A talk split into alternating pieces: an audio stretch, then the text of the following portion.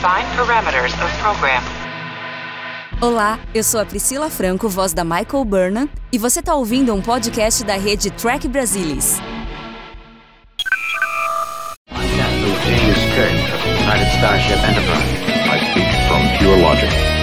Make it so. You cannot deny me, Cisco. There's coffee in that letter. Where no man has gone before.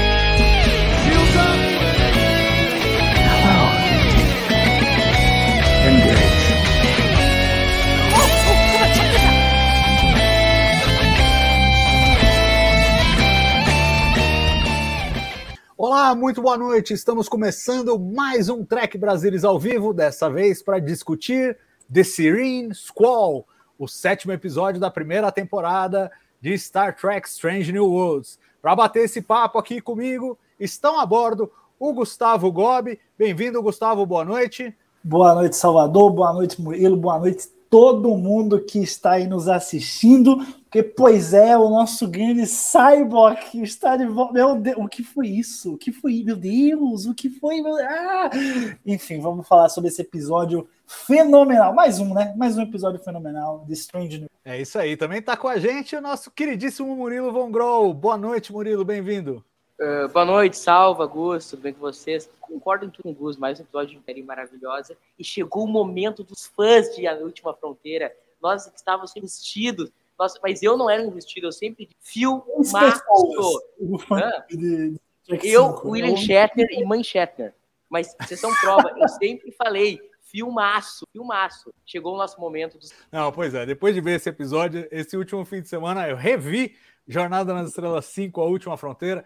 Lamento informar que o filme continua ruim, mas o Cyborg, Cyborg, Cyborg merecia ter esse holofote. Eu fiquei todo arrepiado só de ver ele de costas ali falando: nossa, vamos ter uma história do Cyborg. E é engraçado, estamos começando pelo final, né? Foi uma coisa que eles jogaram lá no final, última cena do episódio, para chutar o balde mesmo. Mas é, é com que a gente sai desse episódio. Agora quero rebobinar a fita, claro que vamos falar muito de Cyborg, mas quero voltar para o começo e quero perguntar para vocês o que eu costumo perguntar em todas as lives, que é o seguinte: qual foi a grande ideia da semana deste episódio? Qual foi a, a mensagem ou, o tema que eles que vocês sentiram que eles queriam trabalhar e que eles trabalharam neste segmento? Vou começar com o Murilinho, que se não me engano é a primeira vez que eu faço Strange New Worlds com você, Murilo. Confere? Confere, confere. A gente fez o Esperando Strange, eu acho, mas o mas nenhum Strange. Cara, é uma, essa é uma pergunta mais de episódio que ele meio que.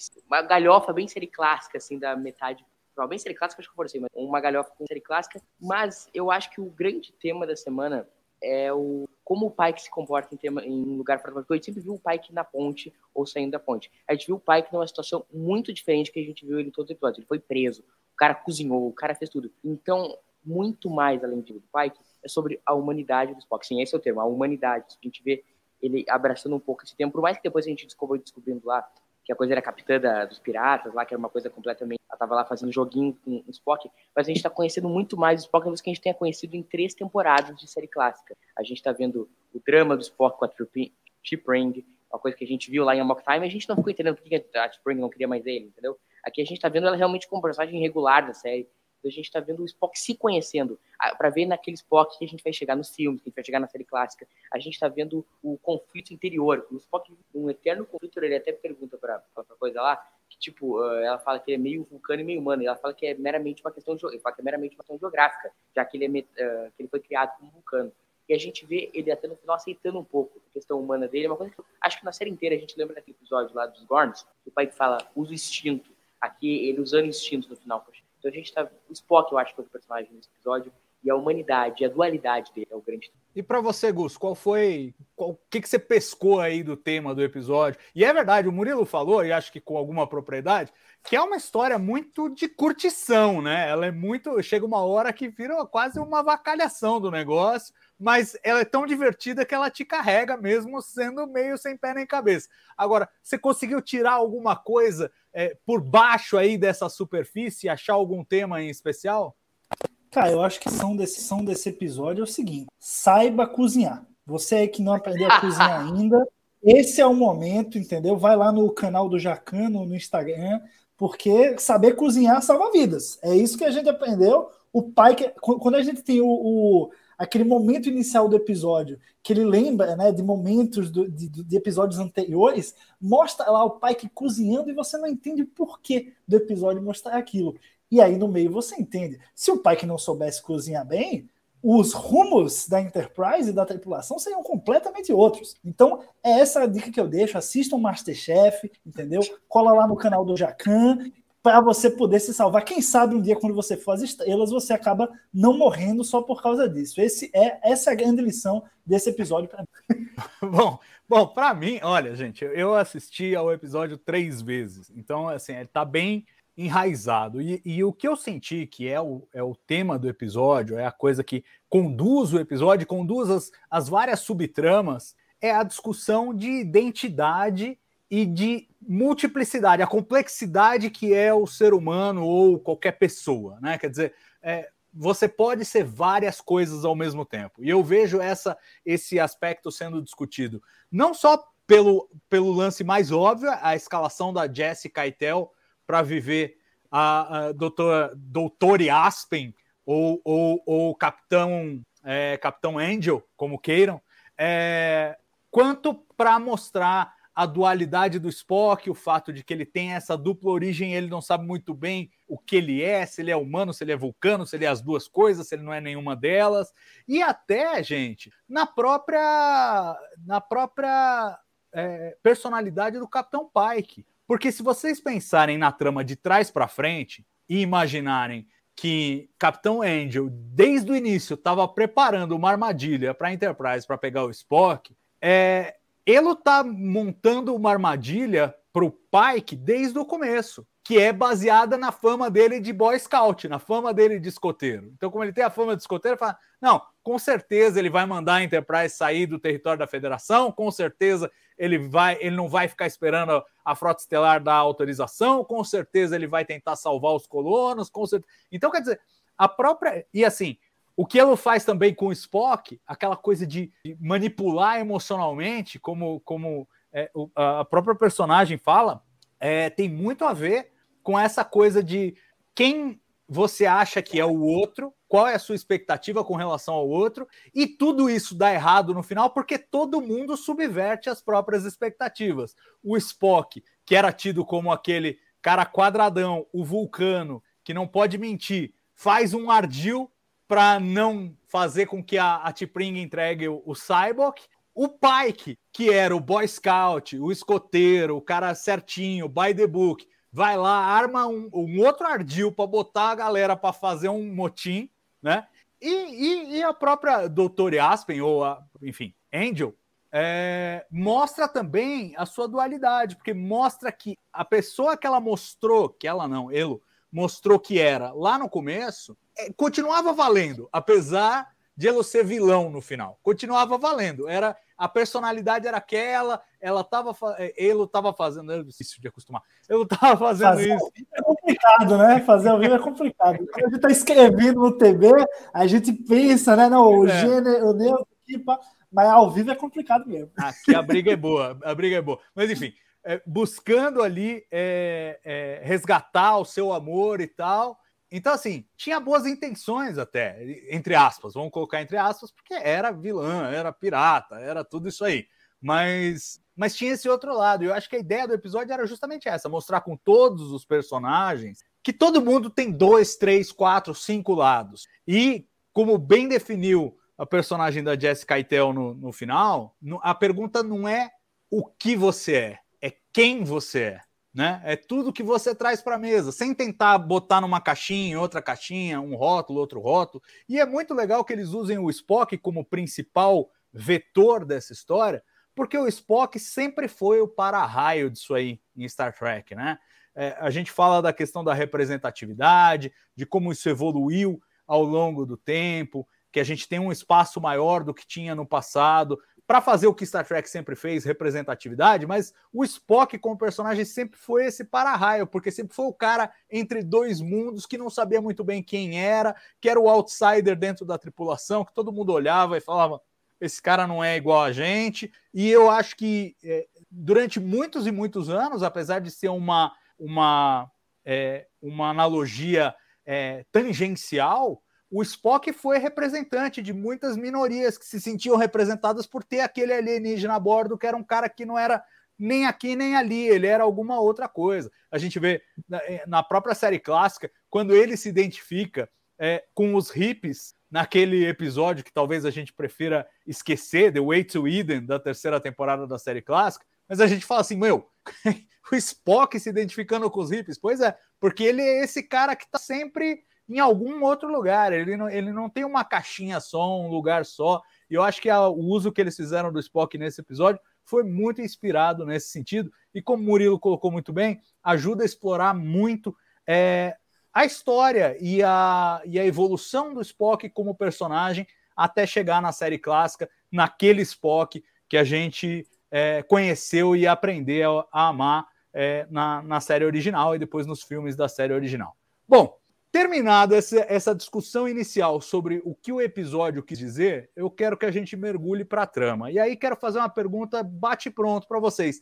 Em que momento, se é que houve algum momento, que vocês sacaram que Aspen não era o que dizia ser? Que ia ter uma reversão ali e ia vilanizar o personagem. Gus, teve algum momento ou foi a hora que ela pegou os phaser e apontou na cara do Spock que você falou, ih, fodeu? Não, eu acho que no momento em que o Spock está nos aposentos dele e ela chega, que é, ele acha que, que ela quer ajudar, algo do tipo, e ela começa a falar algumas coisas que parecem estar tá manipulando ele, justamente quando ela fala, tipo, ah, você não é humano, você não é vulcano, você pode ser uma outra coisa. E, e ela ali ela não fala com o objetivo de ajudá-lo, né? Ela fala com o objetivo de fazer com que a cabeça dele fique confusa. E eu acho que ali, no, no tom que, que a personagem dá, foi ali que eu comecei a suspeitar. Foi ali que eu senti que, pô, ela, essa conversa não é uma conversa franca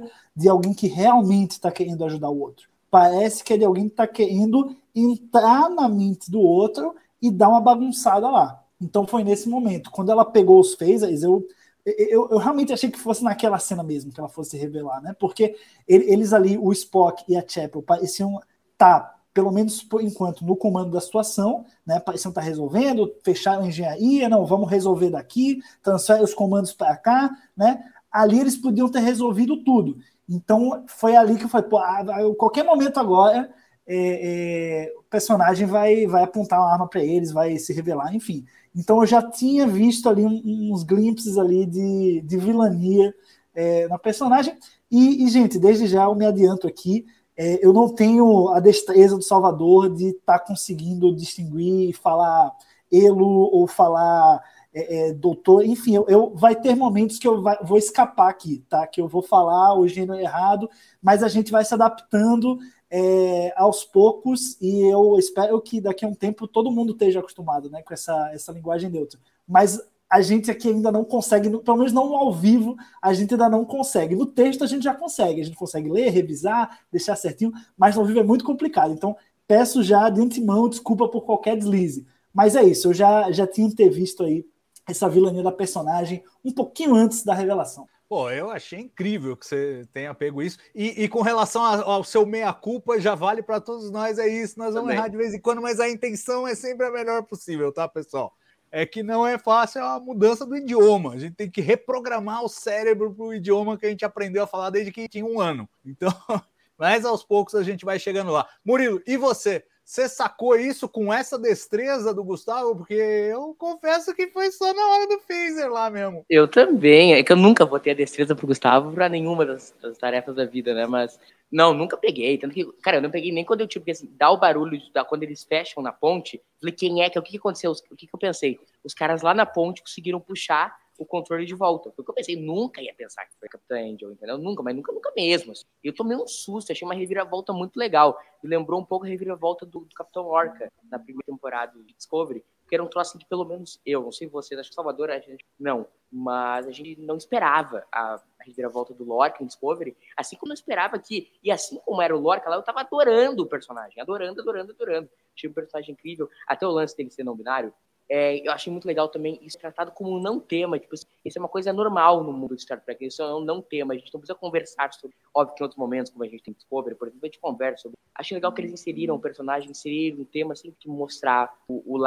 esse lado dele. Ele simplesmente é, entendeu? Assim como eu sou homem, ou você também. Então isso eu achei incrível. Mas não, não peguei, não peguei, não peguei. Tava até gostando do personagem.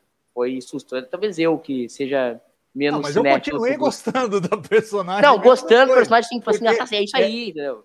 é ela, e aí eu falo da atriz, porque ah, vejam a confusão. A Jessica Keitel, ela usa ela. É uma, uma atriz trans, ela se diz ela. Mas o personagem, né, Dr. Aspen barra Capitão Angel, é ele, é, é não binário. Então, aí cria essa. A gente também, além de tudo, tem isso. Mas eu acho que assim, era importante nesse. e Eu acho que eles fizeram questão de fazer não binário nesse, nesse episódio, porque era importante para discutir a dualidade, que no final é de todos os personagens, é isso que está sendo discutido. O pai, que é o Boy Scout, ou ele é o malandrão que planta o motim? O Spock é o vulcano ou é o humano? E, e, claro, a, a- personagem de Jessica Keitel é, é o quê? É, é, é, é vilã ou é mocinho? Então, assim, ficou essa, é, essa, essa discussão, e a ideia do episódio é de que é tudo, na verdade. Todos eles são tudo isso, porque a complexidade humana não comporta essa coisa de pôr na caixinha. E aí não é só uma questão da sexualidade, é uma questão de qualquer assunto que você for discutir. Né? É o que a gente tem, é, que se costuma chamar de dissonâncias cognitivas, né? que é o fato de que você acredita numa determinada coisa, aí você acredita numa outra coisa, essas duas coisas são incompatíveis entre si, mas ainda assim elas convivem de alguma maneira no, no- seu modo de viver e de pensar, que você consegue conviver com esses, com esses conflitos. Né? Então, o ser humano é complexo, ele é cheio de contradições, e o episódio explorou isso. Mas, claro, de novo, esse é assim: você assistiu 10 vezes e escreveu uma tese de mestrado sobre o episódio. No raso, ele é uma aventura deliciosa, né? E super fluida, e que vai de uma forma muito tranquila, e vai, gente, é, rapidamente se encaminhando para a comédia. Né? Ele é, começa com um tom bem humorado na conversa do Spock com a T'Pring. Aliás, deixa eu perguntar para vocês agora já olhando um pouco conjunto da obra, porque a gente começa, vamos, vamos trabalhar os arcos, é, começando por esse, então.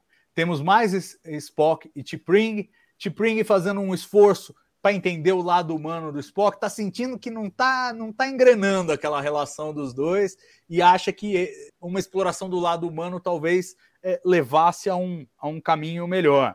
E o Spock ultra constrangido. Vamos falar real, né? E aí com um pouco de presciência da série clássica. O Spock não gosta da T'Pring. Essa é a realidade que ele não consegue, ele mesmo não consegue assimilar.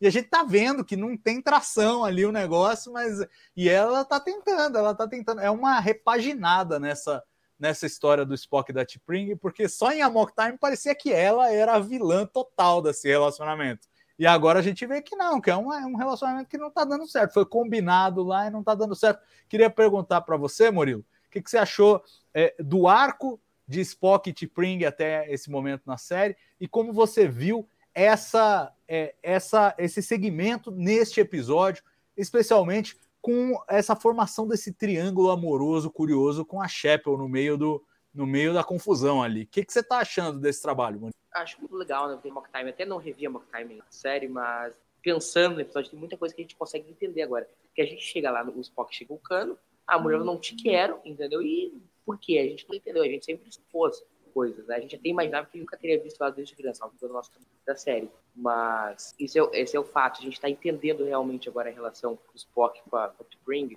E essa história ele realmente não gosta dela, eu achei muito legal no final, pelo menos uma coisa que pra mim passou, que a T'Pring elogia o Spock, que ele, só o lado dele humano iria encenar aquela paixão dele pra, pela Shepard. E eu acho que ele não estava encenando, eu acho que a gente tá tendo uma construção do, do Spock com a Shepard muito legal, assim, porque ele tá realmente, tá rolando um clima entre os dois, assim. Não sei se sou eu, só eu que quero, tô chipando aí o Spock com a Chapel, mas, cara, tá rolando todo o clima entre os dois. Tô achando muito, muito legal, que realmente ele gosta, qualquer que tem o Spock com a Chapel, muito mais, tem muito mais feeling, assim, que a cena do Spock com a Spring. Cena, os beijos do Spock com a Spring, são sempre aquele negócio, assim, don't bother me, entendeu? Uh, os beijos do Spock com a Chapel é um troço, assim, apaixonado. Então eu tô chipando total o Spock Chapel. Discorda, tá errado. E ao mesmo tempo, Gus, eu acho que tem um lance aí do, do proibido, né? Porque tanto o Spock quanto a Chapel, eles enxergam ali limites. Eles, eles claramente têm uma química, vamos colocar assim, não vou dizer que eles estejam apaixonados um pelo outro. Acho que a Chapel já está um pouco, o Spock está meio confuso das ideias. Mas o fato é que eles têm na cabeça que, tipo, não, você tem aí a sua noiva, eu sou uma pessoa que tenho alguma coisa no meu passado que eu tenho medo de relacionamentos e eu não quero ter um relacionamento sério.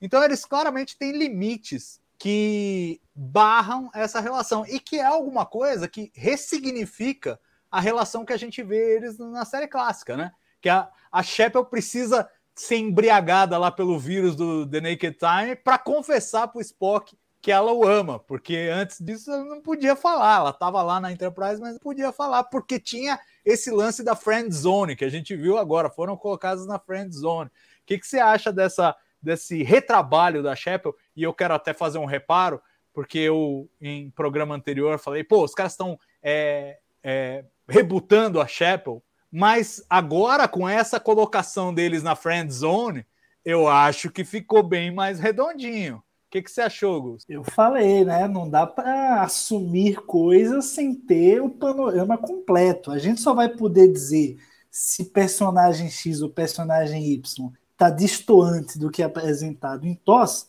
quando a série acabar. Né? Quando a série encostar em TOS, se encostar, aí já vai poder dizer: não, esse personagem está acabando a série de um jeito e TOS se passa logo depois, ele é totalmente diferente. Até lá é uma jornada, é um caminho. E a gente está começando a ver já na primeira temporada essa jornada, não só do Spock, Spring, mas também da Chapel. E eu sempre gostei muito de Spock, de Spock e Chapel. Não vou mentir para vocês. E esse episódio, para mim, acho que toda aquela cena, apesar da gente saber que o Spock estava fazendo aquilo para salvar a nave, e a Spring estava entendendo que era um blefe dele, e, e, é legal como ele consegue convencer é, através da, do lado humano dele, ele usa o lado humano dele para mostrar um, um, beijo apaixonado que convence é, é, Capitão Angel, né? Então, assim, eu gostei muito dessa, construção é, e eu acho que isso é só o começo. Eu acho que isso é só o começo. A gente ainda vai ver a Spring evoluir. Né? Eu acho que Super Spring vai aparecer novamente na série. A gente vai ver o arco até ela chegar na Spring de Toss. A gente vai ver o arco da Chapel para chegar na Chapel de Toss e do Spock também. Então é uma questão de parcimônia, não estamos ninguém, né? Não, não, é o último episódio da série para a gente chegar aqui e vai falar, ah, não, tá, tá dissoante, tá errado. Gente, são anos antes, né? As pessoas evoluem, as pessoas mudam.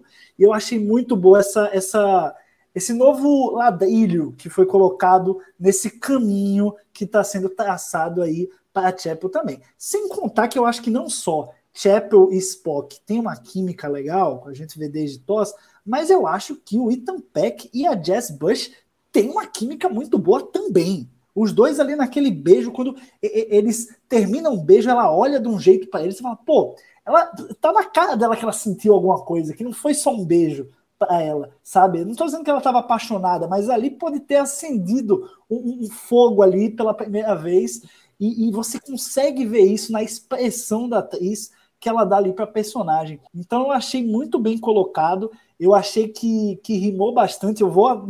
Tenho que. É, é, é, complicado, né? Você vê Strange New Worlds, dá vontade de você ver alguma coisa clássica logo depois, instantaneamente. Né? Tem o um episódio que você mencionou, é, Salvador, tem, é, tem Star Trek V.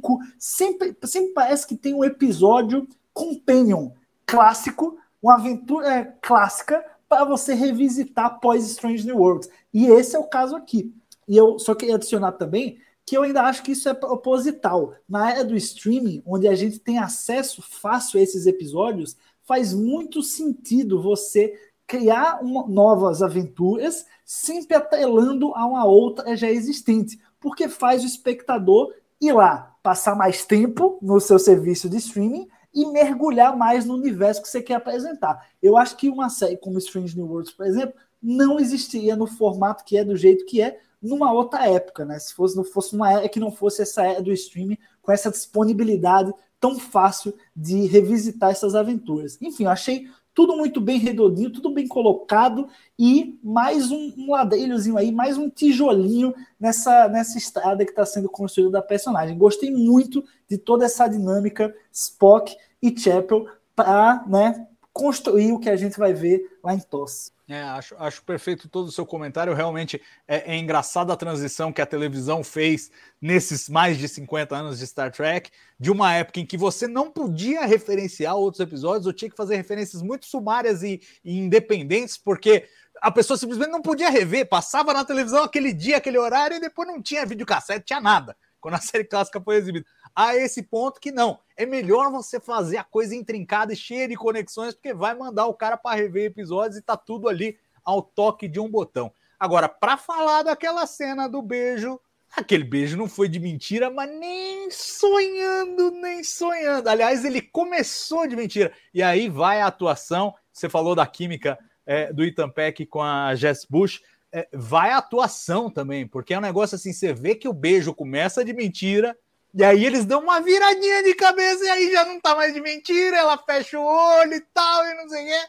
E aí a gente fala, esquece o cânone, deixa eles ficarem juntos aí. Não é, Maurício? Acho que nunca a gente quis tanto que os caras se explodam o cano.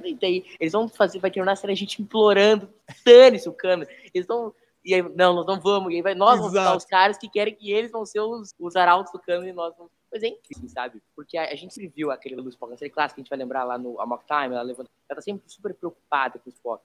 Mas a gente, a gente até pelo lance ela ter uma relação pré ali no Harder Grows Made Off, é esse episódio? O que, que foi? Tá, tem uma relação anterior, é o Harder Grows Made Off, né? É, tem o Roger Corby, Isso, que aliás acho que vai aparecer em Strange New Worlds. Ele tá no futuro ainda da Chapel em Strange New Worlds. E vai ser então, interessante. Exato. O Akiva Goldsman, ha, pegadinha do Akiva, já prometeu no Twitter. Alguém cobrando, cadê o Roger Corby? Nem falou do Roger Corby. Ele só mandou um stand-by. Então espere que Roger Corby venha aí. Se bobear, é o rebote do Spock. A Chapel fala, pô, não posso ficar com o Spock, esse cara aqui tá praticamente casado com essa vulcana chata do caralho aqui eu preciso esquecer, superar e tal. E aí aparece um Roger Corby na vida, pronto, não. vou noivar com esse cara aqui. Não, exatamente. Só que até como ela tem essa relação na série clássica, a gente nunca imaginou que ela teria uma história com o Spock pré, pré-série clássica. Assim, pra mim, pelo menos, foi uma surpresa a inserção desse, dessa relação deles. Isso hoje é muito legal, assim, porque eles têm uma relação incrível. E assim, cara, passa pra série clássica, eles não têm uma relação, não tem. Mas no intervalo eles conversavam, no intervalo eles iam pra almoçar, entendeu? Ali, tranquilo. não, não, o não... problema da série clássica é que a série clássica não. Na real, na real mesmo, a série clássica não conversa com ela mesma. Você vai ver a história da Chapel na série clássica, acontece o seguinte: a Major Bert, vocês sabem, foi escalada para viver a número um. Ela era na época amante do Roddenberry, depois ia se casar com o Roddenberry, é, e ela foi escalada para viver a número um. A NBC não gostou dela como número um. Foi, o problema não foi com a personagem, foi com a atriz. Falou: não dá, você é o, você é o produtor, você não pode escalar sua namorada para ser a estrela do programa. E aí forçaram ele a tirar a, a Major Bert. Ele derrubou a personagem junto, porque tinha escrito para ela, e falou: calma, que eu te coloco na série. Deixa a série ser aprovada, a gente. Lá pelo episódio 5, a gente coloca você e você vai aparecer na série. Fique tranquilo. E falou isso para Major Bert. E aí, a Major Barrett, quando viu as primeiras histórias, tinha acesso às primeiras histórias que estavam sendo desenvolvidas para a série clássica, viu o, o, argumento do episódio What Are Little Girls Made Of, que é justamente o que traz o Roger Corby, falou, pô, esse aqui é um papel, ó, é um papel de vulto para uma atriz convidada, que era esse aqui. E aí o Roddenberry falou, tá bom, você vai ser a enfermeira Chapel, tal, vai, você vai, vai entrar nesse episódio, fizeram o final do episódio, que fala, ah, no final a enfermeira Chapel resolveu ficar na nave. Ótimo para ela, ótimo para todo mundo. Só que o, as histórias eram desenvolvidas num ritmo que algumas ficavam prontas antes. E The Naked Time acabou ficando pronto antes para ser filmado. Então foi filmado antes e foi exibido antes The Naked Time. E em The Naked Time, todo mundo fica bêbado lá pelo, pelo contágio da nave e tal, e não sei o que, fica todo mundo muito louco. E a Chapel confessa o amor pelo Spock. Então, como é que pode ela confessar o amor pelo Spock no episódio 7 e no episódio 11 tá lá, não, eu, eu, eu tô na nave para encontrar o meu noivo, tal, e não sei o quê. Então criava um ruído. Strange New Worlds tirou esse ruído, criando essa relação prévia. Agora tudo bem, a gente entende que ela era apaixonada pelo Spock, mas era uma relação que ela nunca pôde admitir até ser contaminada lá pelo negócio que tirou as, os bloqueios dela. E ao mesmo tempo ela teve esse, esse relacionamento posterior com o Roger Corby e ela estava na nave na época do Kirk para encontrar o Roger Corby. Então harmonizou uma coisa que era um, era um conflito de cânone. Na Strange consertou o cânone. É isso. consertou Segurem essa. Segurem Esse é o essa aí. naipe. Obrigado, Alex. Obrigado, Esse, obrigado. esse, esse é o naipe de cuidado que esses caras estão tendo com o cânone. A ponto da gente ficar torcendo para eles quebrarem e eles não quebrarem. E assim, mas Vamos ver se uma hora eles vão, eles vão junto com a gente. Falar, ah, tá bom, vocês estão pedindo tanto que a gente vai. eles não vão quebrar, eu tenho certeza. Mas, porém, entre todavia, a gente sabe, a episódio de Sarek, da Spock casou. E a gente nunca mais viu a enfermeira tia. Então, É, mas, mas, é, mas o Picard estava no casamento. Picard estava no casamento, então não pode ser agora. Não, não, não. Não, agora não, mas depois. Não bagunça o cânone. Eu sou, eu sou patrulheiro. Não bagunça. Não. então e, se ela ficou suspensa no transporte durante 30 anos? Não, não, não. Não, não começa. Não começa. Não começa. Tava tão bom o papo, tava tão fluido. De repente, entrou um, entrou a, como é que é? A retroescavadeira do Cid Gomes no, no cânone. Pá, atropelou tudo. Não, gente, vamos voltar aqui pro assunto do episódio. Já falamos, já fizemos um enorme parênteses aí, Roger Corby, o caralho. Vamos voltar aqui pro episódio. Seria maravilhosa, meu Deus. E, e falar da, e falar da trama, porque assim, então tivemos essa coisa do Spock, T'Pring, Chapel, tivemos aquele beijo que foi muito verdadeiro e o final com a Friend Zone, e tivemos numa outra trilha o lance do Spock com o Capitão Angel, na verdade é Aspen no começo do episódio, depois Capitão Angel, é, essa relação dos dois e ao mesmo tempo a manipulação do Spock ao longo do episódio e do Pike e os dois revertendo a expectativa. Primeiro, eu quero saber de vocês o seguinte: toda aquela trama lá de ah, vamos resgatar os colonos, os colonos estão fora do espaço da federação, ah, duas naves explodiram, ah, tem essa rede aqui que prende as naves, ah, conseguimos escapar da rede, ah, encontramos a nave. É, parou em pé para vocês? Porque assim, a minha primeira sensação foi. é um episódio que você começa a pensar muito no assunto, você fala, meu, e aí que tá, teve gente que comentou que a revelação não foi nem no começo, quando Aspen colou no Spock, nem no final, quando ela aponta os phasers pro Spock, mas quando o pai que vai a bordo da nave, que supostamente seria uma nave de colonização, e o Remy fala bem-vindo a Serene Squall. Como quem dissesse, essa é a nave pirata na verdade, não é uma nave colonial. E aí, de certa maneira, como a, a Aspen estava ligada ao, ao ligade ao, ao, ao lance ali do, do, das naves coloniais. Se não havia nave colonial, então, de alguma forma, ele devia estar envolvido na treta. Eu, para mim, passou batido, porque, de novo, quase tudo nessa história, como é tudo muito rápido, quase tudo passou. Só depois que você assiste a terceira vez, você fala, opa, peraí, como assim? Tá longe do alcance do sensor. Tô vendo a nave desse tamanho na frente da outra nave. Como é que tá longe do alcance do sensor? Tem algumas coisas. Quero saber como é que foi para vocês, Murilo. É, eu acho que parou em pé pra mim porque eu tava muito inserido, eu curto muito a aventura, mas é aquele troço que a gente fala do gosto pessoal de cada um com o episódio. Então eu tava muito inserido na história, mas uma coisa que eu tive que fazer, é uma coisa que eu acho pouquíssimas vezes na, na série, na qualquer coisa na vida, eu tive que voltar ao episódio. Na cena, o pai que desce lá com a galera pra Seven Skull, eu fico tipo, onde é que, quando os caras invadem, desculpa, quando os piratas invadem a nave, que voltar, assim, que se eu não tinha visto. Então, acho que às vezes a trama acelera demais e nos deixa meio bombeando, entendeu? Com o que tá acontecendo no episódio. É uma trama que ela tem que ser. Ela é, completamente ela é meio. Porque eles. É um, é um troço meio assim, parece que os alcances da federação vai até um limite muito específico. Aí, a partir do, do momento que eles saem, eles não conseguem mais se comunicar. Há dois episódios atrás, os caras estavam na estação 1, entendeu? Os caras novos estavam perto. Então, tem essas coisas que não param. Os caras foram até lá no lugar sem ter visto nada, só pela palavra da doutora Astra, entendeu? Então, assim, tem essas coisas que acabam criando ruído. Mas como eu gostei da aventura, eu acho que se fazer, se fazer uma aventura legal, eu prefiro uma aventura legal. E, e uma questão só que me pegou também foi o seguinte, mas é assim, não é que isso me incomode pessoalmente. Pra mim, não tem nada a ver. Mas eu achei, eu, eu dei risada alta quando citaram os piratas, porque piratas era uma prerrogativa que não lembrar, não podia ter piratas Star Trek, né? E a gente teve, acho que em Gambit, tipo, ano, de- acho que é a primeira vez que aparece piratas, e eu acho que foi, não foi?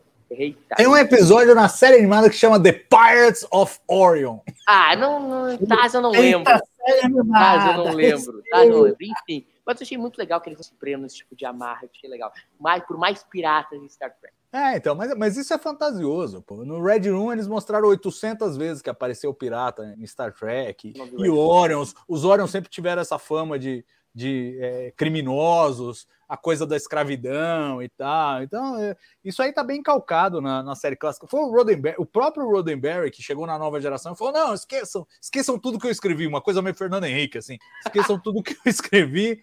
É, agora, a partir de agora, vai ser uma coisa assim do ideal e tal. Mas é, mesmo, mesmo, mesmo na nova geração, era uma coisa restrita à federação. A federação é aquela perfeição lá mas o resto do universo continua sendo hostil. E acho que assim, os piratas é, é, são uma tradição já em Star Trek, já foi feito várias vezes, mas eu acho que nenhuma vez foi feito de uma forma tão literal. Os caras nunca tiveram a maquiagem do Piratas do Caribe, Gus. Eu quero saber o que, que, você achou dessa literalidade. E, e, assim, manifesta em vários momentos, na maquiagem dos caras, na postura dos caras, tem um leme mesmo, né? O pai que uma hora assume um leme ali. O é, que, que você achou dessa literalidade? é, quebra a suspensão da descrença ou tá todo mundo ali pela curtição mesmo e, e flui, flui legal? Não, eu acho que não quebra, não. Assim, eu acho que foi uma maneira diferente de retratar. E eu gostei como eles são meio, meio burros, assim mesmo. Vai. Eles não chegam a ser um nível Packlets, como a gente vê em Lower Decks, né? Eles não chegam a ser abestalhados. Mas, pô, você vê que o, o Pike ele não tem dificuldade em conseguir tomar a nave para ele, né? Fazendo, é, é, é, incentivando um motim. Eu acho que eu até me surpreendi porque Aspen é muito inteligente para comandar uma tripulação tão burra como aquela, mas isso também explica porque é ela que comanda, né? Não, não é nenhum dos outros.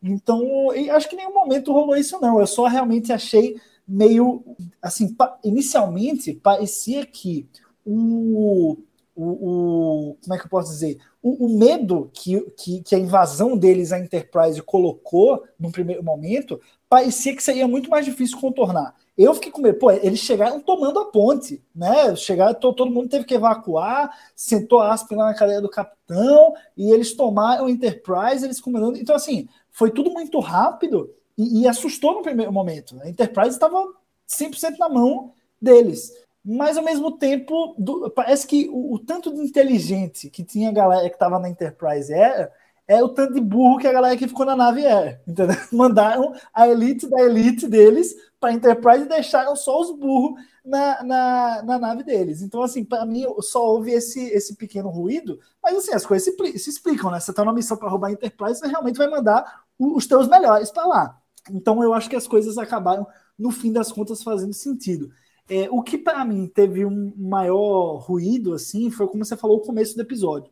Realmente não dá para entender o que está tá acontecendo. Você tem uma rede é, é, no meio dos asteroides e, e, eles não conseguem pegar a nave, eles precisam destruir um específico e o Spock tem que adivinhar. Assim, até, até achei interessante a dinâmica, mas na prática mesmo, parecia um super Tecnobubble que era só para mostrar que tinha alguma coisa por trás daqui e que, o, e que o Spock, mostrar o Spock usando um pouco da humanidade dele, né? A questão dele, dele ter que adivinhar, dar o, o melhor, o best guess dele, né? Em vez de ele seguir estritamente a lógica. Mas não fez muito sentido. Parece um super Tecnobubble ali, mas que a gente vai, né? Vai, vai deixando porque sabe que aquilo em algum momento vai se explicar e a história vai, vai se alinhar de certa forma. Mas eu, eu, eu, é isso. Uma vez que você entra na aventura, você não pode ficar também, né? Vou ficar achando defeito em todos os, os critérios técnicos e científicos aqui, porque no fim das contas é, é, é do termo ficção científica, o termo ficção vem antes do científica. Né? Então tem que ter uma suspensão ali é, é, da descrença e, enfim, eu acho que, que funciona. No fim das contas, quando a gente analisa o episódio como um todo, funciona, sabe? Funciona e, e, os prós eles falam mais alto do que os contras nesse sentido. É, pois é, esse lance da, da rede em que eles são presos, eu fiquei pensando o seguinte: isso, de novo, a posteriori. Na primeira assistida, você vai com a aventura, você não está muito pensando no assunto. É que depois que você assiste duas, três, você começa a recortar. É, se Dr. Aspen tivesse tentado convencer Spock naquele momento é, a evacuar a nave, faria sentido. Porque ela faz isso mais tarde, né? Em um segundo momento, depois que a nave está tomada, eles, é, o, o, Spock quer ir para a engenharia e Aspen fala: não, a gente tem que evacuar a nave, tem que sair. E ele dá o phaser para ele e fala: não, vamos lá, vamos, você, você é um, uma combatente também, você é um combatente também, vamos lá. É, Então, assim, para mim, o que, o que Angel queria era tirar o Spock da nave. Pode ter tentado a primeira vez com a rede, e aí eu acho que faltou no roteiro alguma coisa ali para sugerir isso. Nem que seja a posteriori, para a gente pegar a posteriori e falar: ah, olha só o que, que ele estava tentando fazer desde o começo. É, faltou isso. E no segundo momento, aí teve, que foi depois que a nave foi tomada.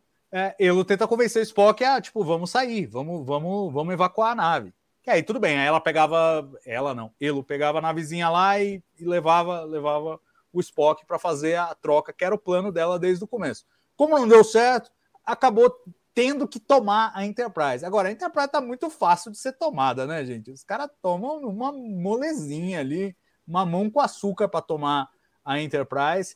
E, e uma coisa que, em retrospecto, parece suspeita também, a gente devia ter parado para pensar, é que os piratas estão usando phasers em tonteio, né? Eles entram, mas eles tonteiam todo mundo, tal, não querem matar ninguém. E por que que não querem matar ninguém? Porque a ideia de vender depois a tripulação para os Klingons vem é o Pike que planta mais tarde. Então não é por isso que eles estavam fazendo esse lance. Era porque, de novo, Aspen tem essa dualidade, Angel tem essa dualidade. Ela quer, é, ela, é, ele, ele quer resgatar o Cyborg, mas não quer matar todo mundo. Não é esse o não é esse o plano, não é essa a ideia do, do Ardil, é só resgatar o Cyborg mesmo, né? Então, mostra de novo uma vilania tridimensional que eu gosto, que é assim, apesar de ser totalmente estrionic, né? Quando, quando dá risada e a, manda tirar os phasers e tal, que eu acho que foi, foi divertido também, teve o seu momento, tirando sarro do Spock.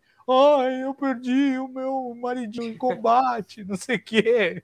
Foi legal. Acho que a atuação, é a atuação foi boa. O, o, humor em todo o episódio, em todos os, os, lances, ele, ele foi bem, bem explorado. Eu acho que dá, dá essa polida nessa trama que é meio, é meio atravancada. Agora precisamos falar do motim, gente. É assim que faz motim?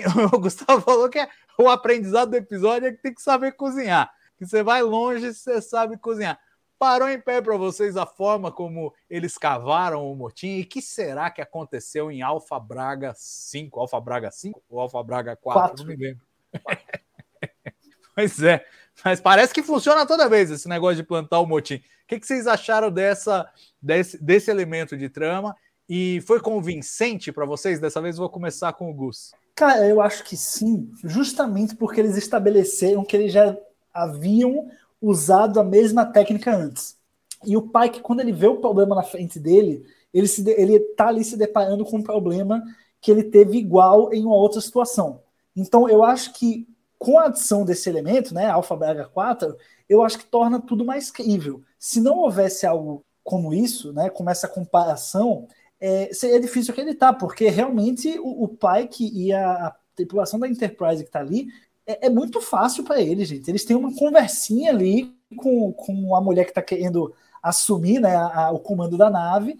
E, e, só ali, quando você quando volta para volta para Enterprise, quando volta para a nave, já o motim já aconteceu, o pai que já está no comando da nave, você fica meio sem entender. Então, assim, como eles estabeleceram que tanto ele quanto a número um já haviam feito algo similar antes, deu para entender porque foi tão fácil. Eles já tinham todo o script pronto ali na cabeça deles de como lidar com aquilo e funcionou de novo. Né? Aprenderam lá atrás, replicaram aqui, funcionou. Mas se não fosse isso, para mim realmente tinha, tava, ia parecer que ia ser tudo muito fácil, né? como realmente foi.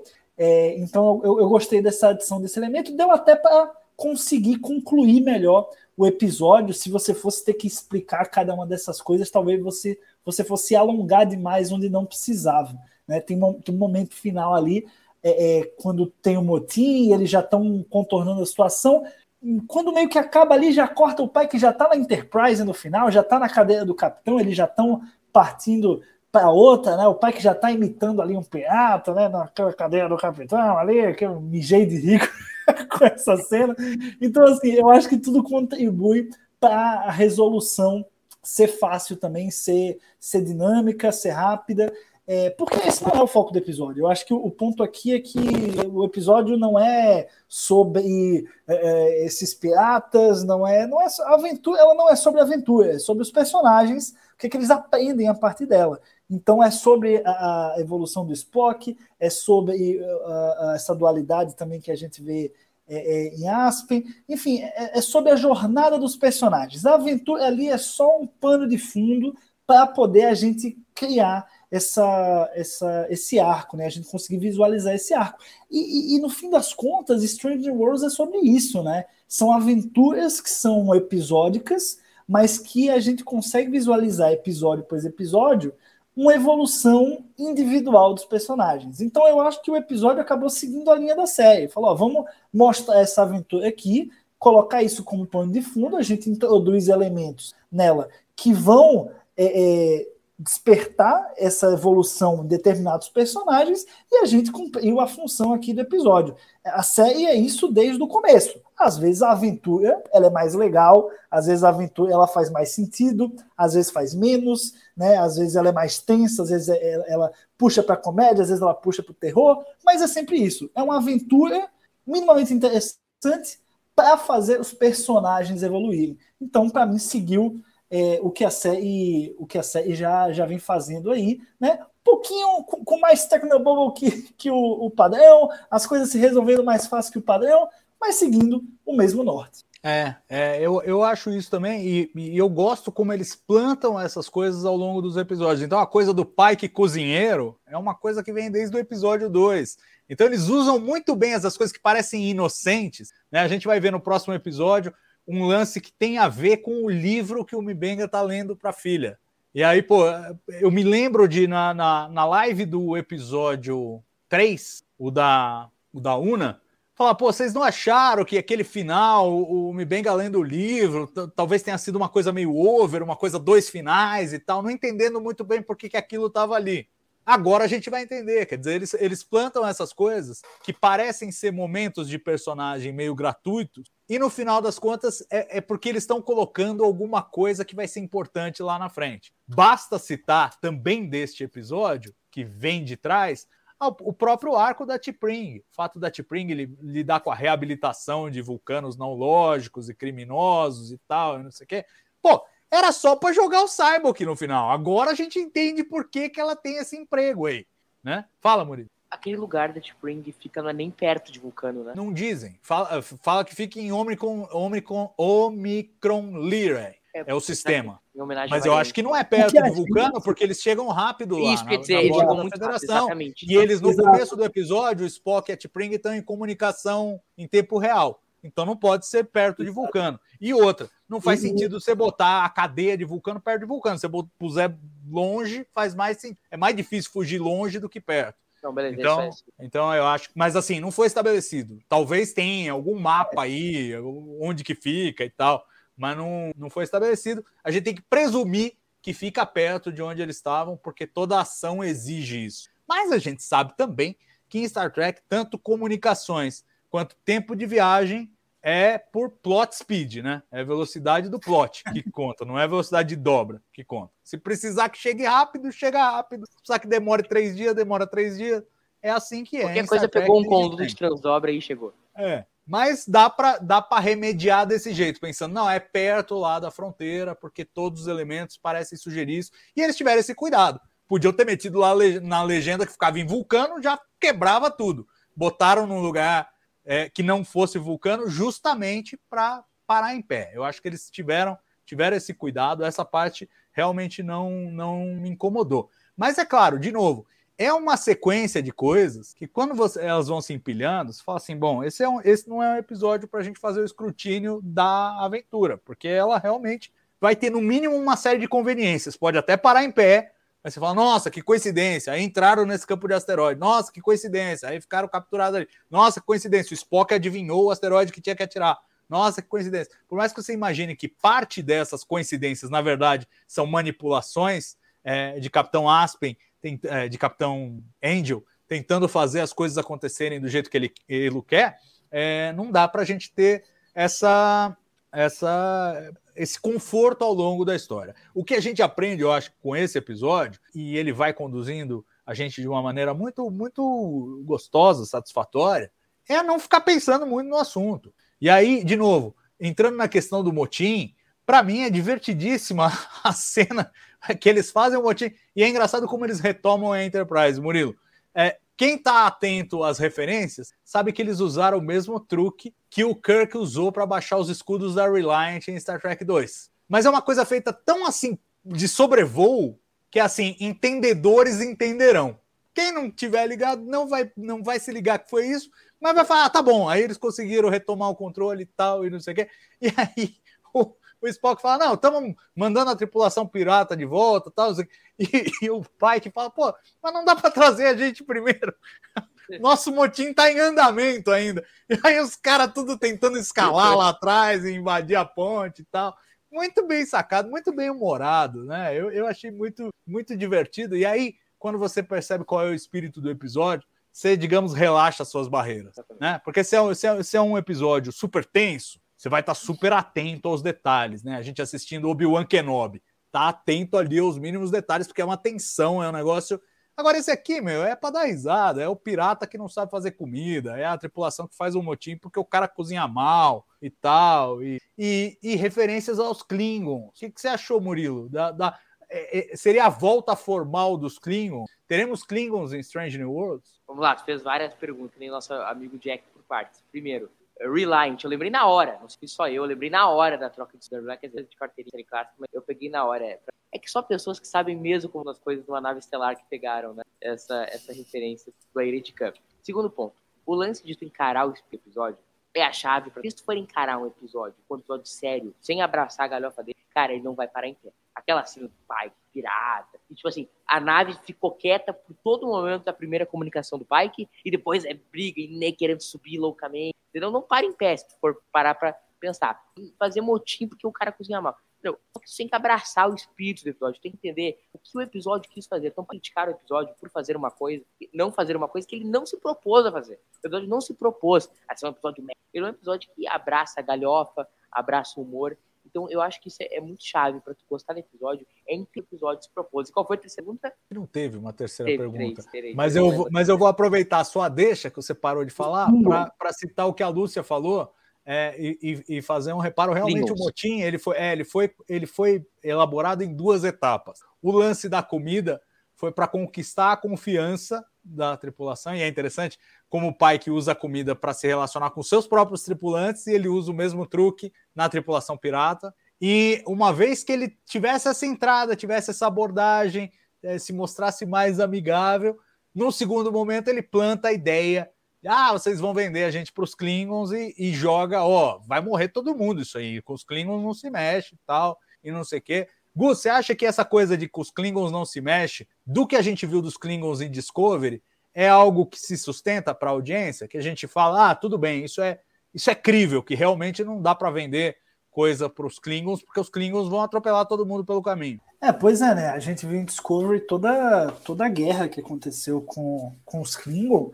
e imagino que pô, a relação ainda está muito, muito tensionada, né? Naquele momento ali geopolítico, se a gente pode falar assim, da, do, do universo ali de, de, Star Trek. Então eu acho que até, foi até corajoso mesmo eles colocarem, é, citarem os Klingons, eu não acho impossível que, que eles apareçam, mas pô, quem viu Discovery sabe como, como que, tudo que acabou de acontecer, né? Porque a, a gente supõe que, que Strange Worlds parte vai a partir do fim da segunda temporada, né? Então é, é, tudo muito recente ali o que aconteceu.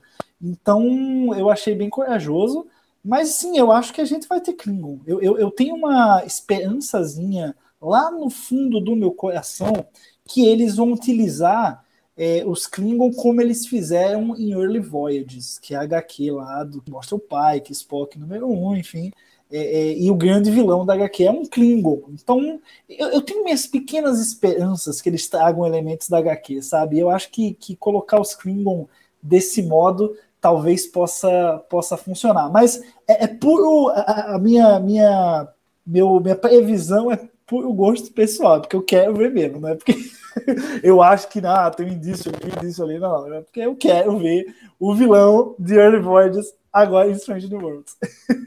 é, não, é, eu, eu acho o seguinte, é, é, é aquela frase do Érico Borgo, né? Eu sou fã e quero service. É, porque assim, tem que, tem que ter. Eu, eu adoraria ver os Klingons da série clássica de novo, os famosos. O, o Kor, o Kang e o Koloth é, na sua juventude Seria, seria absolutamente fantástico. E acho que teremos, não nessa primeira temporada, que tá acabando, mas mais pra frente. Acho que, te- acho que teremos tudo, gente. Porque tá na cara que eles não têm tabu. Então, assim, ah, o McCoy vai aparecer? Vai, em algum momento vai.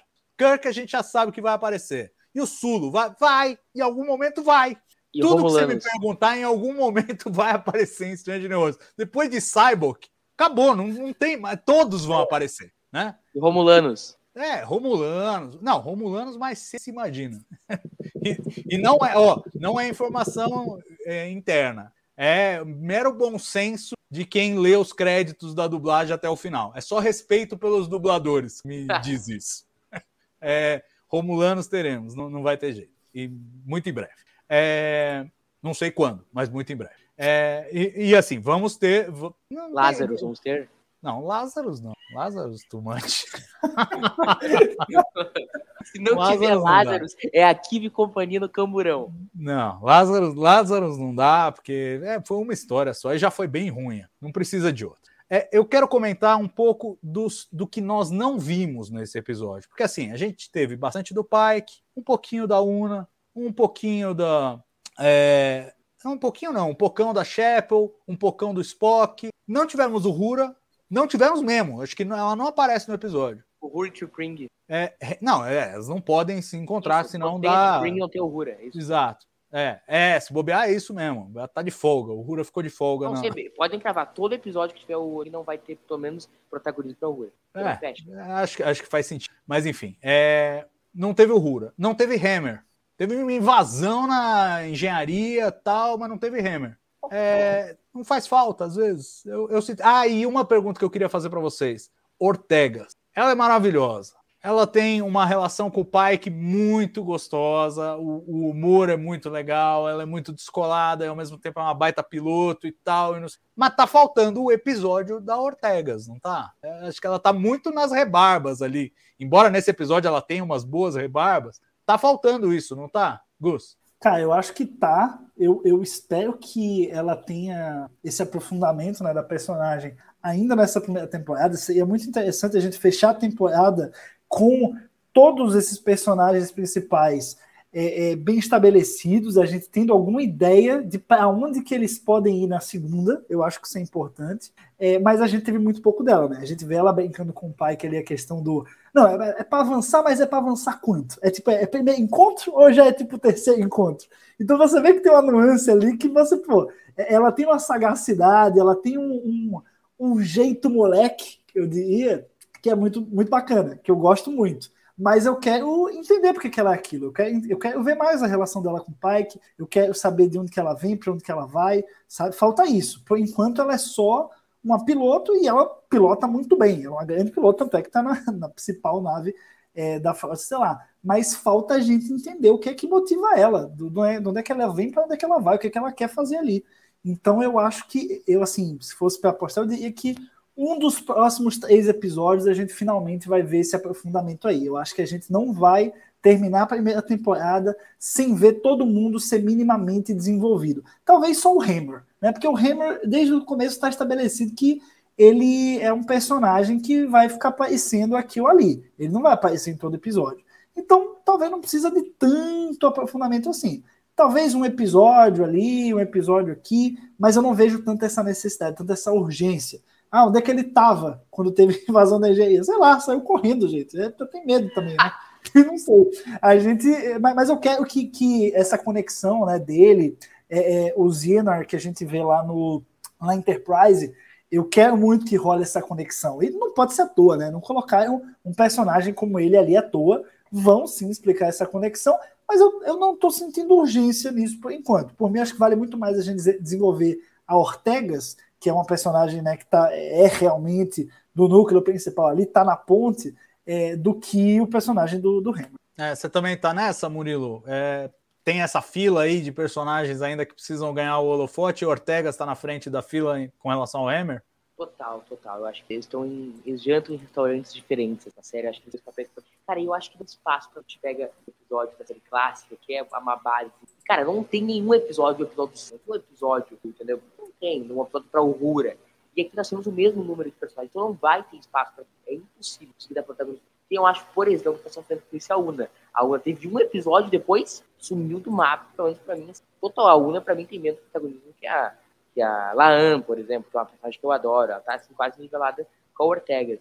E tudo bem, eu tô de pouco, eu sei que não tem espaço pra tem que fazer isso aqui. O Hammer, eu acho que vai ficar nessa aí até o fim, esse é o nosso Alfer Skin da série clássica. O Rangers tá, vai ficar até o final, assim, sem, sem tirar. Até eu acho que não tem carisma, assim, pra, na minha opinião, pra puxar um Ah, vai puxar sim, vai ter. Não fala assim, não. Eu gosto do não vai, Hammer.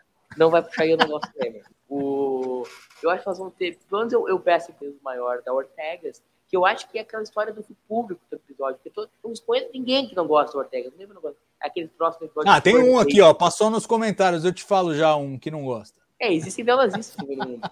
O, o, tem o, aquele lance do primeiro date, do terceiro date. Ela é muito engraçada, ela consegue ser leve e ser doida, entendeu? Que é uma coisa muito importante um personagem. Ó, Então, o Pedro Espíndola não gosta da Ortega. Está registrado aqui na live. então, registrado. O Casal único, dele. o único. Ele e o. É, ele é o único. E- Achamos o cara que não Achamos. gosta da Ortega. É ele.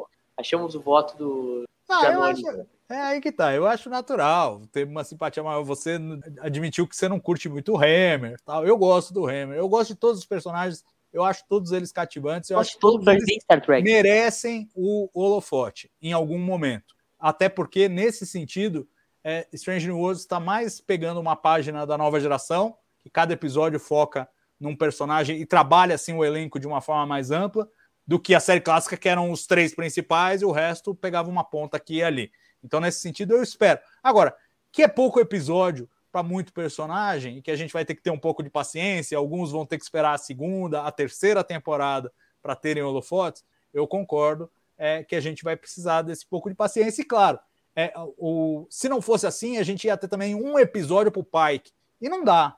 Né? Os protagonistas têm que ter mais episódios, têm que ter mais peso. Eu acho que dos protagonistas, quem está devendo mesmo, vocês já mencionaram, é a Una. Precisa um pouquinho mais de substância para ela. Até agora ficou devendo. A cara do Murilo de já vou falar merda. Fala, Murilo. Precisa. Claro que precisa. Claro, porra. Ela é uma das personagens mais Cara, importantes. Ela segura assim? cima da nave. Né? A personagem icônica. A gente precisa saber mais sobre ela. Já sabe, É, você mesmo falou o quanto a gente aprendeu sobre o Spock nesse, nesse, nesse tempo de Strange New Worlds e como isso já aprofundou o personagem. A gente comentou isso da Uhura, que a gente não sabia Ah, é nada. diferente, Agora né? A gente Una sabe tinha um monte. episódio da Una. Não, sim, mas a Una, ela tem aquele aspecto icônico. Não se esqueça que a Una tinha um episódio, o Pike também só tinha um. Você tá não, reclamando não, que não é que não gosto da? Una. Não é que não gosto, mas deixa a Una aí, que legal. Não, tem que desenvolver. Eu quero saber mais. Quero saber que, que porra é aquela de Ilíria. Como é que vai ficar o negócio dela? Tá se bom, a Frota vai descobrir. Quero descobrir quais são as, a- a- as, as vantagens que ela tem aí de ser engenheirada. Qual é, qual é a dela? Precisamos? Não, para. Você tá louco. Você enlouqueceu.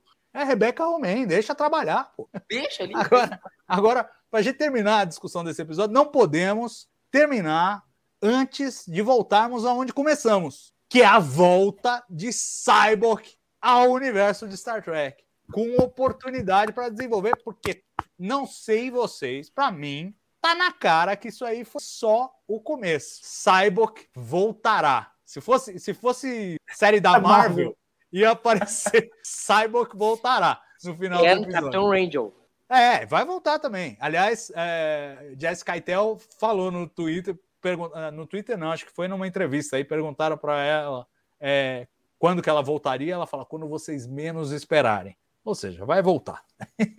vai voltar. Aí. E o Cyborg vai voltar também, porque plantaram tudo aí. Aí eu fui lá cavar, Finalzinho né? Fui lá re- rever Jornada nas Estrelas 5, A Última Fronteira. E o Cyborg, quando encontra o Spock, fala: Spock, você tem uma segunda chance para se unir a mim. Olha só, rapaz. Então a gente vai ver a primeira.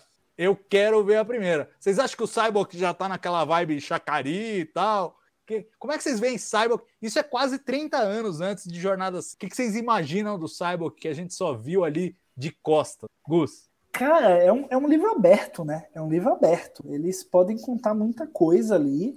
E como a gente não tem a tripulação de TOS ali, basicamente, só tem. é, é, só vai ter, pelo menos que a gente tem certeza, o Rua, é, é a possibilidade basicamente infinita. Eu, eu acho que vale explorar a questão dele ter saído completamente do pensamento vulcano, é o motivo pelo qual ele está lá naquele, naquele planeta, né, preso.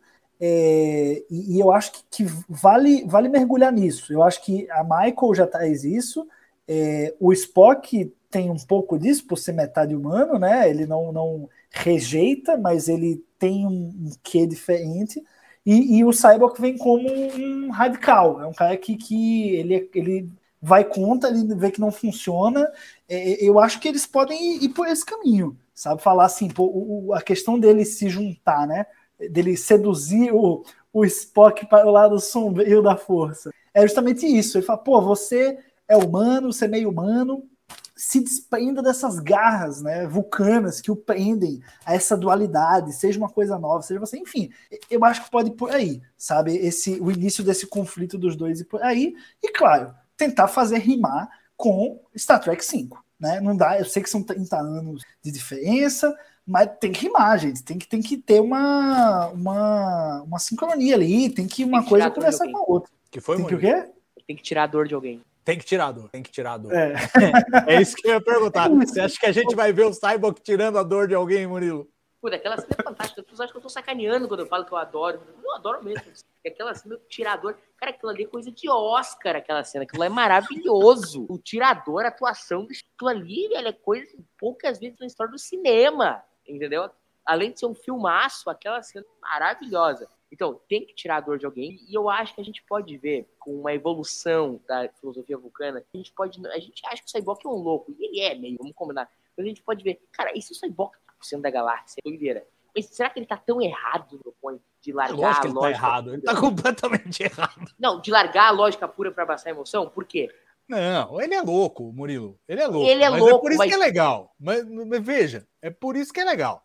Porque ele é um cara iludido, ele é um cara iludido. Ele acha que ele vai encontrar Deus. Não, sim, mas Né? E qualquer é pessoa- ponto? Deste ou de qualquer outro universo que acha que vai encontrar Deus, você pode ter certeza É louco, que tá bem. iludido. Mas tem que pensar que nós Entendeu? estamos 30 anos antes. E se ele tá preso, não porque ele encontra Deus, mas porque ele é um cara que abraçar a emoção.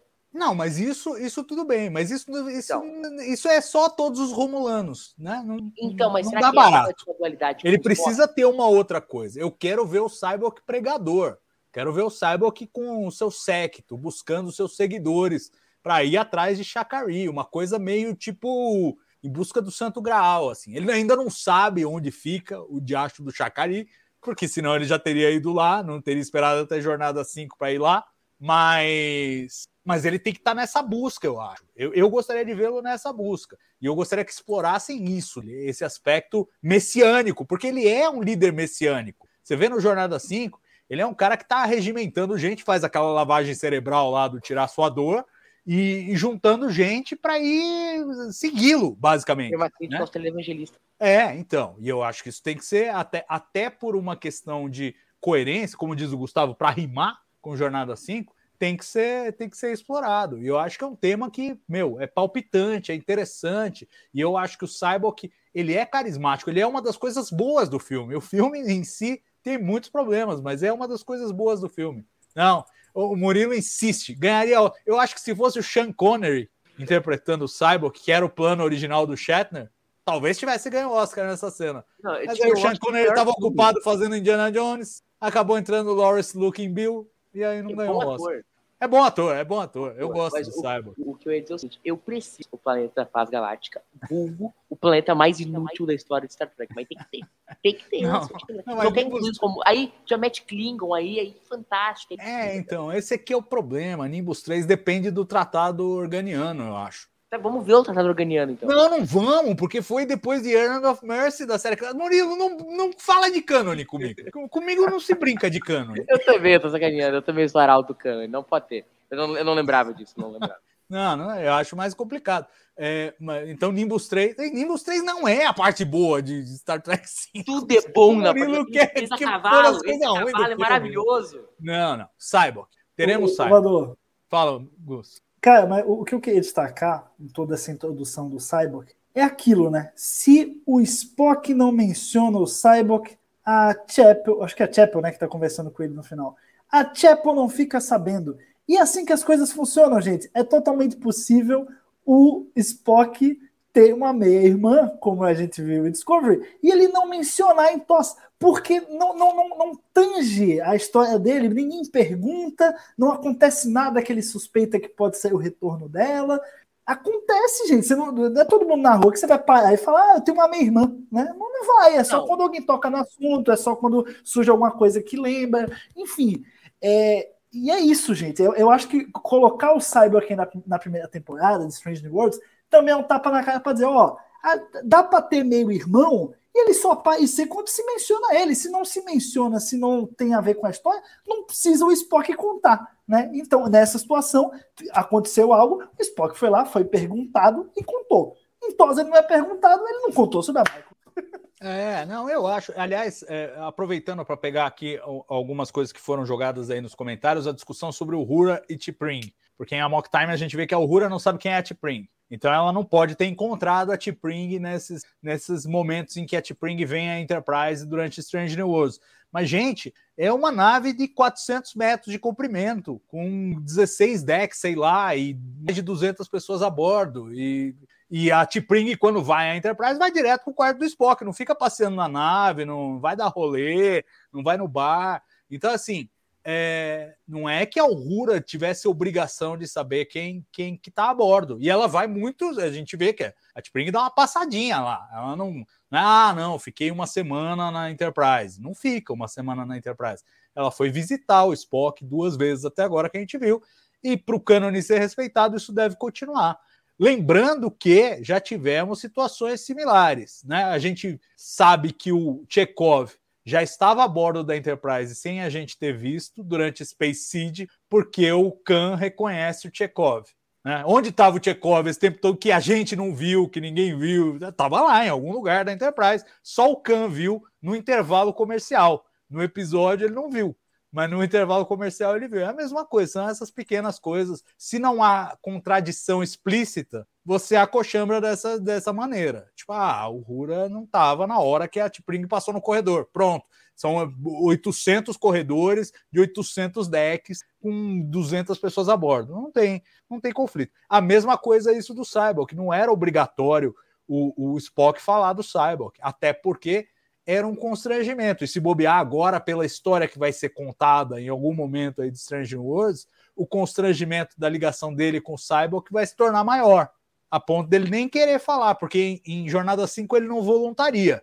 Ele fala, ó, oh, Cyborg, que a galera achava que ia ser um dos grandes sábios de Vulcano, aí ele virou um doidão e começou a buscar conhecimento proibido e tal, e ele não conta pro Kirk e pro McCoy, que é meio irmão dele, até depois que o Kirk fica puto que ele não mata o Cyborg. Ele fala, você tava pedindo para eu atirar no meu irmão. E aí o, o Kirk fala, ah, irmão, irmão, você não tem irmão, eu sei que você não tem irmão. Falou, tecnicamente você está correto, eu não tenho irmão. Tá vendo? Tá vendo? Tá vendo? Cyborg é meio irmão. Coisas do Spock. Funciona. Funciona na cena de Jornada 5, funciona com a Michael, funciona do jeito que Star Trek é trabalhado assim com o cânone. Tudo que não é proibido é permitido. Fala, Salvador tem- se a produção puder colocar na tela como o Pedro Espíndola, que ele pergunta: então a série, para todos os efeitos, é cânone oficialmente ou cada um escolhe por si? Não, é cânone, gente. A regra de Star Trek é. Eu sei que, assim, muita gente confunde, né? O que é cânone e o que não é. Mas em Star Trek é simples. O que tá em tela é cânone. O que não tá, não é cânone. Né? Se a gente vier a ter audiodramas, né? Tem, tem um boato aí que 7 Alpha 5 vai, vai ser um audiodrama, toda a história aí do, do Khan. É, isso aí ta- talvez eles possam. Pode ser a primeira obra não audiovisual a ser cânone. Mas, por enquanto, o que é, o que é cânone é o que é audiovisual. Strange New Worlds, tá em tela, é cânone. Fim de papo. E o que é a trilogia do JJ também é cânone, mas é numa linha do tempo alternativa. Mas aconteceu, é cânone, tá lá. Então, é só tirando essa dúvida, né? Porque a gente fica brincando aqui do cânone, é cânone, é cânone, mas fé, o cânone. E, e tem muita gente que não sabe co- como que é estabelecido o cânone de Star Trek. E o cânone de Star Trek é tá em tela é cânone, em Star Wars é, tem uma penca de livro, uma penca de HQ que é cânone, não é o caso aqui. Na Marvel, eu não sei o universo cinematográfico deles, como é que eles estabelecem. Se... Agora virou Brasil lá, né? Tudo é o Brasil, cânone Universo em agora. relação ao É. normal. Enfim, mas Star Trek, a regra é essa, só deixando claro pra todo mundo. É, não, e eu acho oportuno isso, porque até as pessoas têm a impressão de que cânone é aquilo que é coerente. E não, você pode ter Não. conflitos no cânone. Você vai ter um episódio de Strange New Worlds que é cânone, um episódio da série clássica que é cânone, você pode achar que existe um conflito entre eles, mas os dois são canônicos, os dois fazem parte. Você que se vire para lidar com as, com as eventuais inconsistências que existam. O Salvador e o Pedro também perguntou aqui, mas essa é na linha Prime? Sim, é, É, na linha Prime. É, É é Prime. na linha O Prime. Spock que a gente vê agora é o Spock lá de Thor, só que anos antes. Ela é canon na linha Prime, deixando claro. Eu não sei que as pessoas ficam criando controvérsia com isso aí. Já foi de- desde Discovery já foi dito que era a linha Prime. É, é a mesma linha do tempo. Eles penduram as coisas e falam, vai assistir o episódio de TOS. Por quê? Porque é em outra linha do tempo? Não, porque é a mesma, pô. Óbvio, é cânone e é Prime. Fala, Murilo. Vou me dar na fita pro Cyborg, uma coisa que eu acho que é tão nova, mas tu pode. O Cyborg é um filme fora do canal. É uma informação Sim. nova, mas consistente com o que a gente viu. Porque, assim, eu, eu- de novo, eu revi Jornada 5 no fim de semana, então tá bem fresco na minha memória. O, o Spock fala que o Cyborg é filho do Sarek com uma princesa vulcana. Mas não diz, ó, mesmo. eles eram casados. Então, agora temos a informação de que não, eles não eram casados. Deve ter rolado um ponfar do Sarek básico e ele não tinha como. Ele é mais velho a que quem, Spock? a quem socorrer. Ele é mais velho. Pelo menos no visual ele é mais velho, né? E é o que faz mais sentido, porque o Spock conviveu com ele bem jovem. Eu acredito até que Cyborg e, e Michael Burnham não tenham convivido na casa do Sarek. O Cyborg viveu um tempinho lá, quando o Spock era bem pequenininho, e depois é, foi exilado. E aí agora tem os eventos que nós vamos ver em Strange New Worlds. Estou curioso para ver como eles vão explorar o personagem. Agora, uma pergunta que eu te faço. Ele usa, pelo menos na legenda, usava o termo fora do casamento. Fora do casamento é diferente de antes do casamento, né? Não, qual é a dif- Não, não. Out of wedlock quer dizer foi sem estar casado. Agora não quer dizer que ele já fosse casado com outra pessoa. Não, é que a minha impressão É, da frase Não, não foi fora. uma traição. Pode não ser uma traição. se- É, se- não, eu, não, eu não interpretaria dessa maneira. Pela expressão que foi usada, que foi out of wedlock, ou seja, fora do, do- do- da trava do casamento, fora dos laços matrimoniais. É isso que ele está dizendo. É, quando, quando uma pessoa, aqui no Brasil, pelo menos culturalmente falando, né? Quando você fala que um cara teve um filho fora do casamento, se assume que o cara Era teve casado. uma aventura enquanto É. estava casado. Se, você, se aqui no Brasil você fala antes do casamento, se assume que não, não, não foi ao mesmo tempo. Mas assim, for- quando você fala, estritamente falando, fora do casamento, o fora pode ser ao mesmo tempo, pode ser depois, pode ser antes, É é, fora. Então não dá para assumir 100% nada até que tenha, tenha um- algo mais claro. Eu interpreto que é antes porque o Cyborg é mais velho. Só por isso. Aí faz mais sentido que sido antes. Né? Ô, E é o que é sugerido. Acho que não iam, acho que não iam sujar o Sarek assim. mas, mas pode ser. Talvez a gente venha a descobrir. Não seria inconsistente com o cânone se fosse simplesmente fora do casamento. Ele já é casado com a Amanda, mas. O Sark rolou bem mais jovem, né? Também tem O que, que foi? o Sark bem mais jovem que o Sark que a gente conhece, né? É, exato. Então não, não dá para saber exatamente quando que, quando que, é, quando que foi, mas eu presumo que antes dele ter casado com, com a Amanda. Mas é, de novo, estou presumindo, não- isso não foi dito. Tudo que a gente sabe é, o, o, o- e descobrimos isso agora, o Sarek não era casado com essa princesa vulcana mencionada no, no Jornada 5, com quem ele teria tido o Cyborg. É tudo que nós sabemos. Mas eu imagino que seja igual ao, ao, ao filho que o Spock teria com a Savik se o Leonard Nimoy tivesse deixado. né? Tem toda uma história de que no Jornada 3, aquela, aquele lance do Ponfar, do jovem Spock lá no planeta Gênesis, ele teria engravidado a Savik, e a Savik no Jornada 4 apareceria grávida e, e teria falas dizendo que estava grávida do Spock, e o Nimoy tesourou tudo. Então aí, não tá na tela, não é cânone, não valeu. Um dia podem revelar que aconteceu isso na verdade, mas enquanto não está na tela, não é cânone. Só para exemplificar. Gente, vamos fazer os momentos e encerrar aqui, porque já estamos com o tempo estourado. Vamos começar pelo momento carimbo do Dini.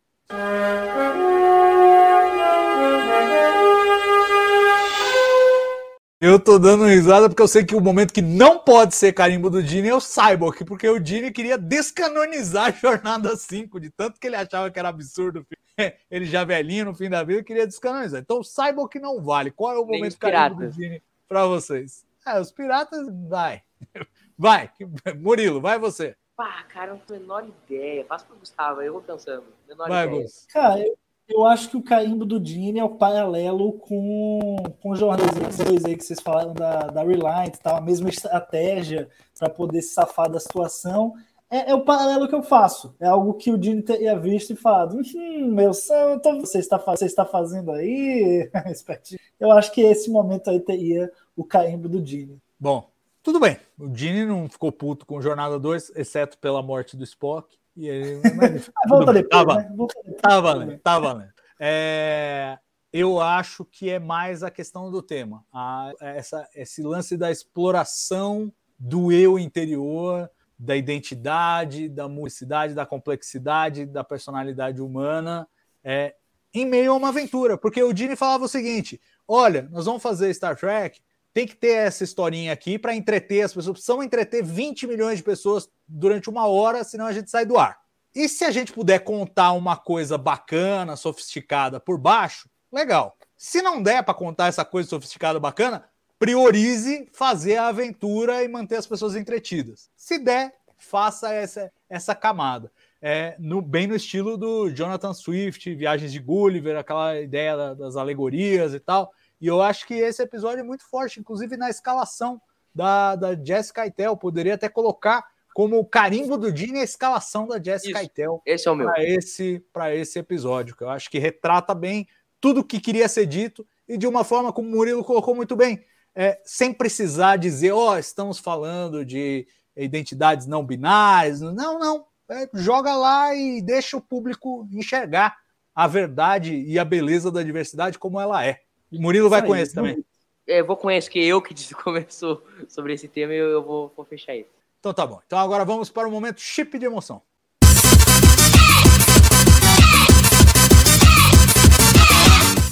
É o beijão da Chapel com o Spock. Não ah, tem outro. total. Verdade, verdade, verdade. Três. Não tem outro. Não tem outro. Como o pessoal tá falando aqui no, no chat, Chapoc, né? É o, É. é o chip dos dois. É isso, cara. Aquele beijo ali. Fala, quando beijou ali, eu falei, acabou. Esse episódio pode, pode agora parar tudo e passar só meia hora do, do, do Pike cagando, que vai ser ótimo esse episódio. Esse episódio Hashtag violem o cânone. pois é. Meio isso, meio isso. Bom, vamos então para o momento ah, cérebro de Spock.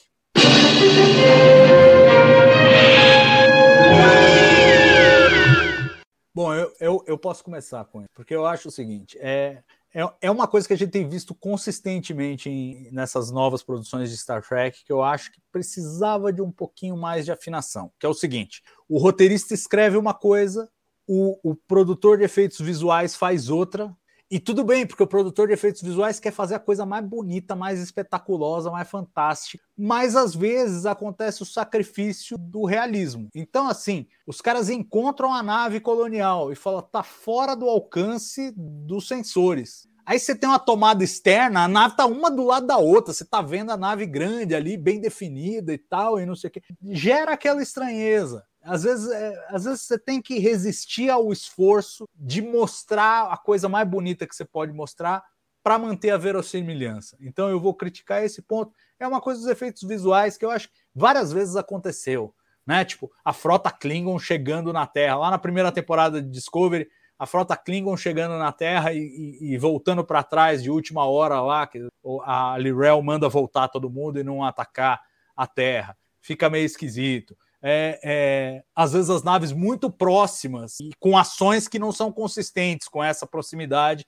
que a gente está vendo. É, no, no próprio, no próprio episódio dos Gorns que a gente viu em Strange New Worlds, né, as naves tudo uma em cima da outra, a gente vendo as naves e vendo uma outra, mas elas não se viam. Né? Então aí cria um ruído que você fala assim: não, mas peraí, eu tô vendo, elas não estão vendo, mas eu tô vendo. E, e eu acho que eles precisam fazer esse diálogo melhor. Não é porque pode ser a coisa mais linda do mundo que deve ser. Acho que a verossimilhança tem que ser preservado. Esse vai ser o meu momentinho cérebro de Spock. Não é pequeno. O resto, eu acho, o resto da galhofa, para mim, rolou super bem. Gus. Cara, o meu acho que foi todo aquele enredo inicial da, das redes, sabe, do- dos asteroides. Eu, eu fiquei sem entender, depois eu revi fiquei sem entender de novo. Foi, foi, foi eu senti que o meu cérebro ele precisava ser do tamanho do do Spock para poder entender. É só, só assim mesmo. Então vai, vai ser um momento que o cérebro do Spock realmente ficou, destoou ali. Não, eu não consegui concatenar né, onde uma coisa conectava na outra e por que, que aquilo é importante. Para mim, só engrenou depois daquele momento. É. E os caras entrando no próprio campo de asteroide, tem tanto espaço vazio, pra que, que você vai entrar no meio das pedras lá? E a própria ideia de um campo de asteroides, assim, que não é assim, na verdade, um cinturão de asteroides, é tudo bem espalhado, mas os caras querem mandar um monte de pedra, olha aqui, é difícil e tal. Murilo, você. Ó, essas coisas que não são pra mim exatamente cérebro de Spock. Momento cérebro de Spock pra mim não é um momento. Eu não gostei disso, é um momento galhofa, assim. Pelo menos é uma coisa que pra mim se ressoou o momento. Então, pra É, mim é. é- a definição, eu acho, é assim, é um momento que é ridículo, que rola, que quebra a suspensão da descrença, que você fala, não, não é possível, essa mulher tá gritando brain, brain, what is brain? Não, é zoeira, só pode ser zoeira isso. É isso, a definição é, mas você pode usar várias. Fala, fala o que você pensa. Então, pra mim, a minha definição é uma coisa que sou galhofa. Então, pra mim, essa daqui. E assim, eu gostei da cena, mas é uma cena super cérebro de Spock, que é o, o pai que no lembra, o cara de capitão, aqueles caras brigando em cima e tentando subir no, pra fazer o motim. Pra mim, esse é o momento cérebro de Spock. Beleza, vamos lá então com o momento, é, qual que falta? Patrulha do Cano.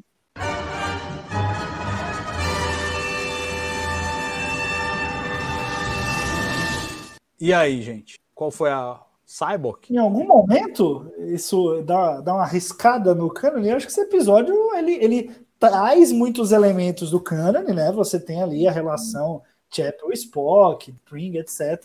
Você tem o Cyborg também, né? Ele é um episódio que, que, que traz elementos, mas em nenhum momento ele, ele, ele desrespeita, não. Em nenhum momento ele passa perto de, de, de ser controverso. É, são simplesmente os personagens, a versão ali mais nova, eles sendo apresentados naquele momento é, é, do universo. Não, acho que a patrulha do cânone ficou órfã aí nesse, nesse episódio. E não tem muito o que falar. Aston Factory. Também acho isso, também acho isso. Inclusive, fui rever o Jornada 5 para ver o- que as coisas se alinhavam ou não se alinhavam, e tá tudo ótimo. Tem margem enorme para contar essa história do Cyborg, o que me deixa muito feliz, porque desde Discovery eu cobrava: tragam Cyborg, queremos ver Cyborg. Não, não é, Muniz? Os irmãos reunidos. É, exato. É verdade. Eu, eu até comentei com, com o Lê que é o seguinte, né? Se me dissesse no começo, no Esperando Strange Roads, eu tava apresentando, só vai aparecer o Cyborg. Cheirou todas, tá? Loucaço, entendeu? Mas os caras, eles, eles sabem exatamente como inserir as coisas. E pra mim também não. Cara, tá bem, o Cyborg. Porque, cara, história, o Patrulha do Cano, ele, ele, é um, ele é um momento que tu pode dizer que é eu estou o Patrulha do Cano ou pessoas vão encher o saco. E pessoas vão encher o saco por causa do Cyborg. Então, meu momento. É, eu, eu me considero um patrulheiro do Cânone, mas do bem, do bem. Me too.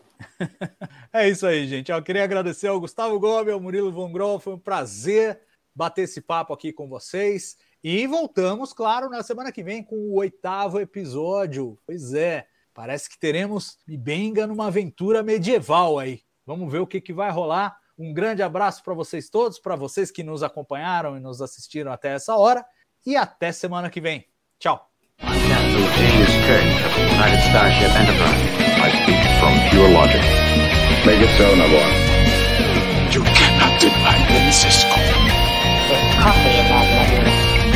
no man has gone before.